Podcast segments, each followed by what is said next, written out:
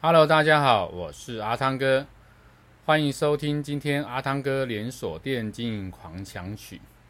阿汤哥今天要跟大家分享的主题是关于门市的人事费用到底要占营收的多少比例才算合理？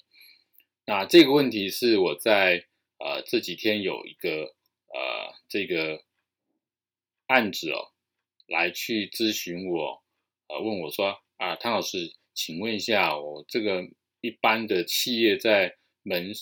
市的人事费用占比应该是多少比较合理？那我觉得这一块的问题啊，呃，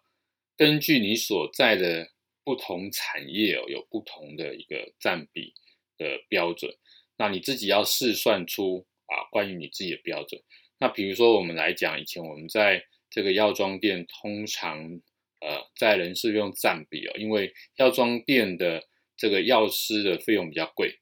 啊，又加上呃人员呢，通常不会用到呃太多的兼职人员，甚至有的药局是不用兼职人员，所以在这一块人事用比例会相当的重。所以呢，在药局的这种人事费用比例通常会在十八趴上下这个呃环节，那。如果说是像这个便利商店，通常它的人事费用比会在十趴到十二趴之间的这个人事费用比，因为它的这个人员的这个正职通常只有三个，其他都是用工读生在做运作的部分，所以这个时候你要去看，在你的这个啊、呃、产业里面需不需要大量的正职人员，然后呢，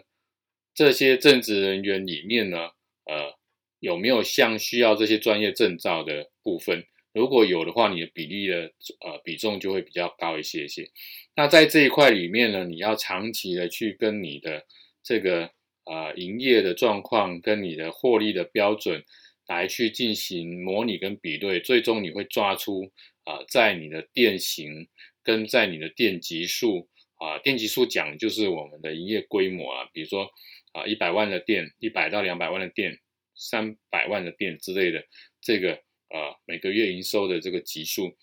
相对应应该要呃吻合的这个人事费用占比，就会被你计算出来。这是这一集跟大家分享的主题，欢迎您继续收听下一个主题，拜拜。